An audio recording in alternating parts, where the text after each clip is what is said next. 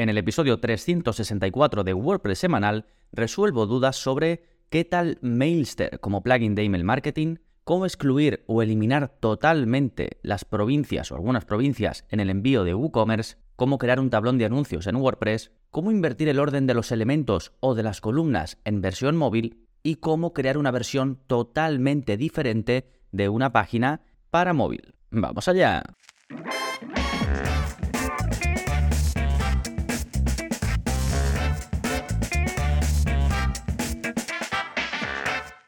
Hola, hola, soy Gonzalo Navarro y bienvenidos al episodio 364 de WordPress Semanal, el podcast en el que aprendes a crear y gestionar tus propias webs con WordPress en profundidad. Y hoy nos centramos en vuestras preguntas y mi respuesta. Ya sabéis que son preguntas sacadas directamente del soporte que ofrezco a los miembros en gonzalonavarro.es. Ya sabes, más de 72 cursos ya publicados, más de 300, no sé cuántos vídeos de la zona código, más uno nuevo a la semana. Los vídeos también saco un vídeo nuevo al mes o una renovación de uno existente. Y además ahora también comunidad privada en Telegram, que de hecho he rescatado una pregunta que, hicieron allí que era un poquito más extensa y la he incluido en este episodio de preguntas y respuestas. En un momentito vamos con todas ellas. Antes te recuerdo que si quieres tener acceso a todo esto, en gonzalonavarro.es tienes la información y la forma de apuntarte. Perfecto, vámonos con las novedades. ¿Qué está pasando en gonzalonavarro.es esta semana? Pues tenemos nuevo vídeo de la zona código, es el vídeo 314 y en él aprendes a mostrar campos personalizados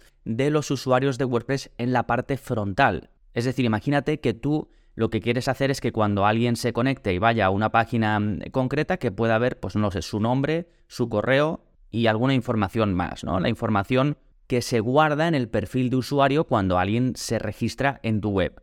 Pues te explico cómo hacerlo en este vídeo de la zona código. Básicamente creamos un shortcode para que tú después puedas copiarlo y pegarlo donde quieras. Además te explico el funcionamiento del shortcode por si quieres modificar alguna cosita que es muy fácil, no tienes que saber código ni nada, simplemente pues ver cómo te lo muestro en el vídeo y luego ese shortcode pues tú lo pegas donde quieras, en la página que quieras o en la entrada que quieras o donde sea en tu web. Sí, por cierto, recuerda que te enseñé en un vídeo anterior cómo crear tus propios shortcodes gracias a ChatGPT, algo que es una pasada y son códigos 100% funcionales. Hombre, siempre hay que estar pendiente, hay que probarlos. Hay veces que le tienes que decir, oye, te has equivocado en esto y te lo arregla, ¿no? Pero en el vídeo vemos un poco el proceso y cómo yo he creado ya varios shortcodes gracias a esto. Sí, ese sería el vídeo 312. De todas formas, te vas a gonzalobarro.es, en el menú de navegación le das a códigos y ahí los tienes todos, puedes buscar lo que quieras, puedes filtrar y lo tienes todo disponible. Fantástico, estas son las novedades. Recuerda que también tienes acceso a todos los cursos. El más reciente publicado es el curso de cómo llevar el mantenimiento de tus webs y las de tus clientes gracias a la herramienta modular. Si te interesa este tema, en el episodio anterior hablé en profundidad de ello.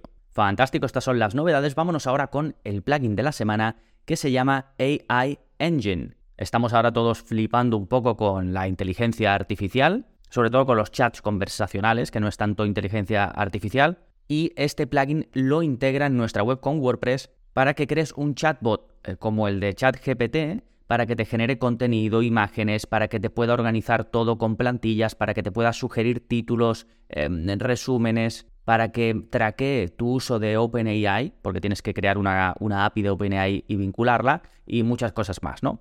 Eh, por ejemplo, lo puedes usar pues, para que te dé mm, sugerencias para el SEO, para que te rellene o te dé datos para los eh, campos de tus productos en WooCommerce. En fin, muchas cosas. Es uno de los plugins que se está haciendo más populares a este respecto. Están saliendo varios. De hecho, te iba a recomendar uno que vi, pero luego me he puesto a investigarlo y, y no, es una copia de este realmente y no funciona tan bien. Así que este es de los mejorcitos que hay. Hay otro también parecido. Si buscas AI AI Engine en, WordPress.org, la parte de plugins, vas a ver que hay varios, ¿no? lo, puedes ver. Este, por cierto, además, tiene muy buen rendimiento. La pega es en inglés, ¿vale? El chat que te va a generar o el que vas a poder usar está en inglés de momento. Sí, lo dejo como siempre en la, en la zona de enlaces, la zona dedicada al plugin de la semana, a la que puedes acceder desde tu navegador escribiendo gonzalonavarro.es barra 364, que es el número de este episodio.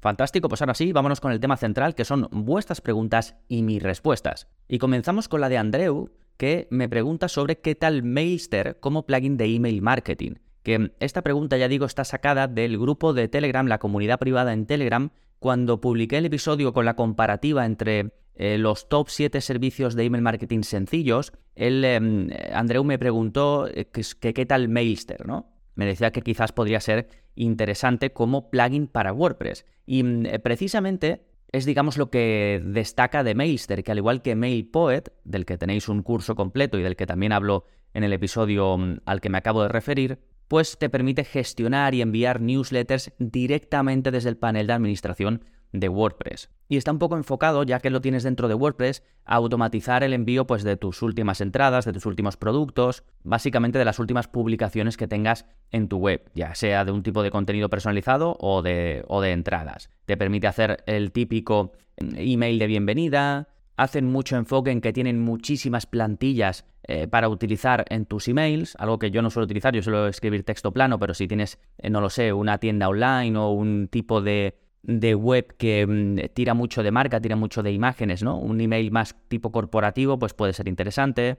No hay límite ni de suscriptores, ni de formularios que puedes crear, ni de listas que puedes crear, aunque te comentaré que esto ahora tiene su, asterisco. Tiene una característica interesante y es que puedes añadir un feed RSS y luego enviar correos eh, teniendo en cuenta la información de ese feed, ¿no? Por si quieres a lo mejor puedes enviar de tu podcast o lo que sea. Otra característica chula de los envíos es que puedes enviar em, según donde esté la persona a distintas horas, ¿no? Entonces puedes decir que quieres hacer un envío en función de la zona horaria, de modo que le va a llegar pues a una hora prudente ¿no? a cada persona. Y luego tienes em, insights o digamos analítica, donde puedes ver los datos de tus envíos directamente en tu panel de administración de WordPress. A la hora de crear los contenidos puedes utilizar las típicas etiquetas, ¿no? Las merge tags que te muestran automáticamente información no solo de los usuarios, sino también de WordPress, como por ejemplo puedes mostrar el excerpt o el título de un contenido, esto lo puedes ir tú controlando. Y luego tiene también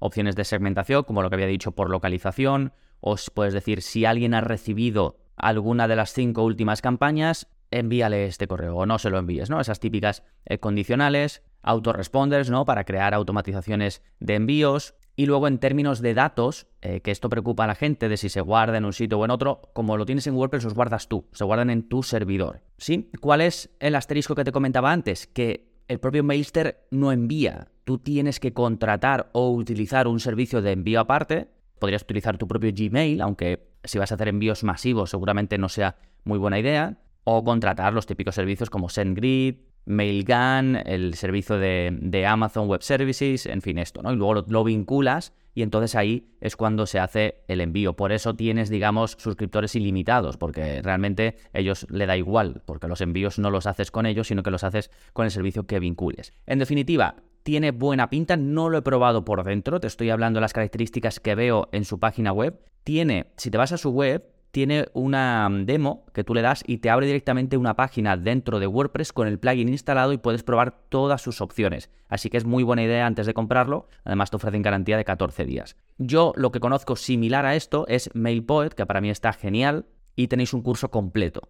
Que no os gusta MailPoet pero queréis algo similar, podéis probar Mailster a ver si os encaja. Sí, perfecto. Dejamos la pregunta de Andreu y nos vamos con la segunda que es de Silvia y que va sobre cómo excluir o eliminar por completo provincias en el envío de WooCommerce. Me dice, hola Gonzalo, tengo un cliente que quiere dejar de vender en Canarias, Ceuta y Melilla, porque los portes no le salen a cuenta. Pero WooCommerce no tiene la opción de poder quitar esas provincias en concreto. ¿Sabes cómo puedo solucionar este problema? Gracias. Eh, bueno, aquí hay dos opciones. Una, si quieres que no se pueda elegir como zona de envío o Canarias, perdón, eh, Ceuta y Melilla, en cuyo caso lo que tienes que hacer es en los ajustes de envío, en lugar de poner España, poner todas las provincias excepto Canarias, Ceuta y Melilla, es decir, tendrías que ponerlas manualmente. ¿Qué ocurre? Que sí que pueden salir en el listado, pero cuando las eligen les dicen que no, que no se puede, que no se lo permite. Entonces, si tú lo que quieres es quitarlas, excluirlas, eliminarlas por completo de la posible selección cuando un cliente está haciendo la compra, tienes que hacerlo por código. Ya publiqué, a raíz de esta pregunta de Silvia, publiqué un eh, vídeo en la zona código explicando cómo hacerlo. Es sencillo, se lo tenéis que copiar y pegar. ¿eh? os explico cómo podéis quitarlo para cualquier provincia, no solo para Canarias, Ceuta o Melilla. ¿eh? Bueno, digo provincias, pero bueno, se, entiende, ¿no? El caso de Ceuta o Melilla, ciudades autónomas o lo que corresponda, ¿no? Bien, dejamos la pregunta de Silvia y vamos ahora con la de Blas, que mm, va sobre cómo crear un tablón de anuncios en WordPress. Me dice, hola Gonzalo, me han pedido crear un sistema de tablón de anuncios para usuarios registrados. ¿Qué plugin me puedes recomendar? Gracias. Eh, bueno, aquí me falta un pelín de información. Si, digamos, eh, respondo a lo que exactamente me pregunta Blas, si fuese un tablón de anuncios, pues entonces hay que buscar un eh, news board o discussion board, ¿no? Cuando buscas en los plugins de WordPress. Y hay varios, casi todos te van a mostrar una especie de plugin de foro, ¿vale? Porque la palabra clave aquí es tablón de anuncios. Si en el caso de Blast realmente se estaba refiriendo a un job board, es decir, un tablón de trabajos, ¿no? De ofertas de empleo, pues entonces habría que buscar en la parte de plugins como job board. Entonces, para tablón de anuncios podéis usar Discussion Board, que tiene buen rendimiento y, bueno, está activo en unas 3.000 webs con WordPress, es gratuito y lo podéis probar, ¿no? El típico, pues te lo muestra así, pues como si fuese mm, estilo un poco foro, ¿no? También está eh, BBPress, que es el mítico de foros de WordPress, que quizás, depende de lo que busquéis, pues tenga demasiadas opciones, ¿no? Pero muchas veces cuando me preguntan cosas de este estilo, la gente se refiere a en el tablón poner ofertas de empleo. Entonces, para eso, el plugin más popular que hay, además gratuito, además creado por la gente de Automatic, es WP Job Manager, del cual tenéis un curso completo, el curso para crear una bolsa de empleo en WordPress con este plugin, que os lo dejo enlazado. Siempre, ya sabéis, debajo de cada pregunta pongo el contenido relacionado para que podáis ir directamente al grano, ¿eh? Recordad que todo esto está accesible. Si tenéis, si podéis ver las notas del episodio en vuestra app de podcast, pues ahí lo tenéis. Y si no, si vais a gonzalonavarro.es barra 364, 364, pues también lo vais a poder ver todo ordenadito. Fantástico, dejamos la pregunta de Blas y nos vamos con la cuarta que es de José Antonio y que va sobre cómo invertir el orden de elementos o columnas en móvil. Me dice, buenas noches, ¿cómo puedo hacer para que el sidebar en la página de categorías o etiquetas en WooCommerce se vea primero en el móvil antes que los productos? Esto es algo típico y yo ya publiqué un vídeo de la zona código que también os dejo enlazado sobre cómo invertir el orden de columnas en móvil desde el editor de WordPress. Este vídeo os lo recomiendo mucho porque os ayuda a coger la idea de cómo se hace esto. ¿Qué pasa? Que en este caso yo lo que hago es crear una clase de CSS que después podemos copiar y poner donde queramos para que se invierta el orden, ¿no? Cuando sea desde móvil. Pero en el caso de que quieras invertir algo a lo que tú no puedes acceder, como puede ser la sidebar, ¿no? La barra lateral de una web, entonces tienes que editar un poquito el CSS o inspeccionarlo un poquito para luego modificarlo. Entonces os dejo otro vídeo en el que os explico cómo editar CSS en WordPress. Esto es siempre y cuando lo que estéis creando pues sea sin nada extra. Hay veces en los que usas un constructor visual que te trae la propia opción de invertir los elementos en formato móvil, por ejemplo Elementor o incluso si usas el editor nativo de WordPress y tienes alguna extensión que lo potencia, también tiene opciones para invertir columnas en, móvil, ¿no? Depende si usas el típico plugin que te aporta un eh, bloque de columnas extra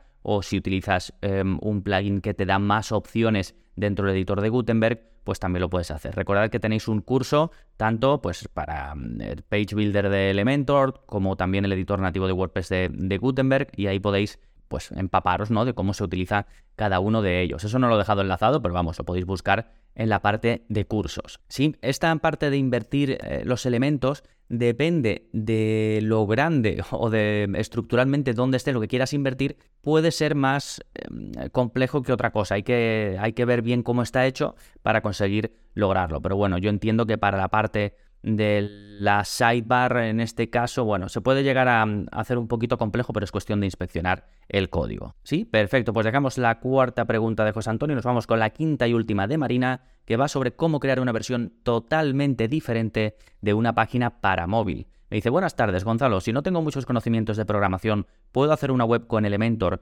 personalizando una plantilla totalmente, pero después para la versión móvil hacerla diferente? No me refiero a usar las opciones que da Elementor para la adaptación a móvil, sino tener una versión de móvil distinta. Muchas gracias, un saludo Marina. Bueno, gracias a ti Marina. A ver, se puede llegar a hacer, yo no lo recomiendo, Google no lo recomienda puede suponerte más rollo de mantenimiento. Al final es como si tuvieses eh, dos páginas diferentes, ¿no? Entonces tienes que estar, si vas a editar una cosa, pues tienes que editarla en las dos. Desde el punto de vista del SEO, por ejemplo, del posicionamiento en Google, también hay que tener cuidado, porque si, si va a ser totalmente diferente, entonces ¿qué pasa? ¿Cómo la posicionas? ¿Cómo se posiciona una u otra? Es, es bastante delicado en ese sentido. De hecho, Google en algunas ocasiones ya, algún portavoz suyo ya ha dicho que no se usen versiones separadas, que, el contenido móvil debería ser equivalente al contenido que aparece en pantalla grande. Entonces lo que deberías enfocarlo es a un contenido adaptativo o a un contenido responsive, que es lo ideal. A ver, a la pregunta específica, realmente con Elementor, que es lo que en este caso eh, usa Marina, con Elementor puedes hacer una cosa, puedes ocultar, por ejemplo, una página entera o bloques enteros en versión móvil y crear otros que solo se ven en versión móvil. De esa forma estarías creando dos versiones totalmente diferentes. Ya digo, yo no lo recomiendo, por eso he empezado diciendo eso, pero poder se puede. Podrías, em, con Elementor eh, Pro, puedes decirle, o incluso hay extensiones que lo puedes hacer mejor todavía, puedes decirle, todo esto me lo muestra solo pantalla grande y todo esto me lo muestra solo en versión móvil. Y de esa forma podrías llegar a, a, lograr. ¿Sí? Fantástico. Pues con esto cerramos el episodio de preguntas y respuestas. Recuerda que si quieres soporte personalizado como este directamente conmigo está incluido si eres miembro en gonzalonavarro.es, al igual que toda la formación y el acceso a la comunidad privada de Telegram, solo por 10 euros al mes, así que es un auténtico regalo y lo tienes disponible en gonzalonavarro.es. Nada más por este episodio, muchísimas gracias por estar ahí, ya sabes, si piensas que este episodio le puede interesar a alguien, pues te animo mucho a compartirlo. Y si quieres dejarme alguna reseña en Apple Podcast o donde me escuches, pues también te lo agradezco muchísimo. Nada más por este episodio, nos seguimos escuchando, adiós.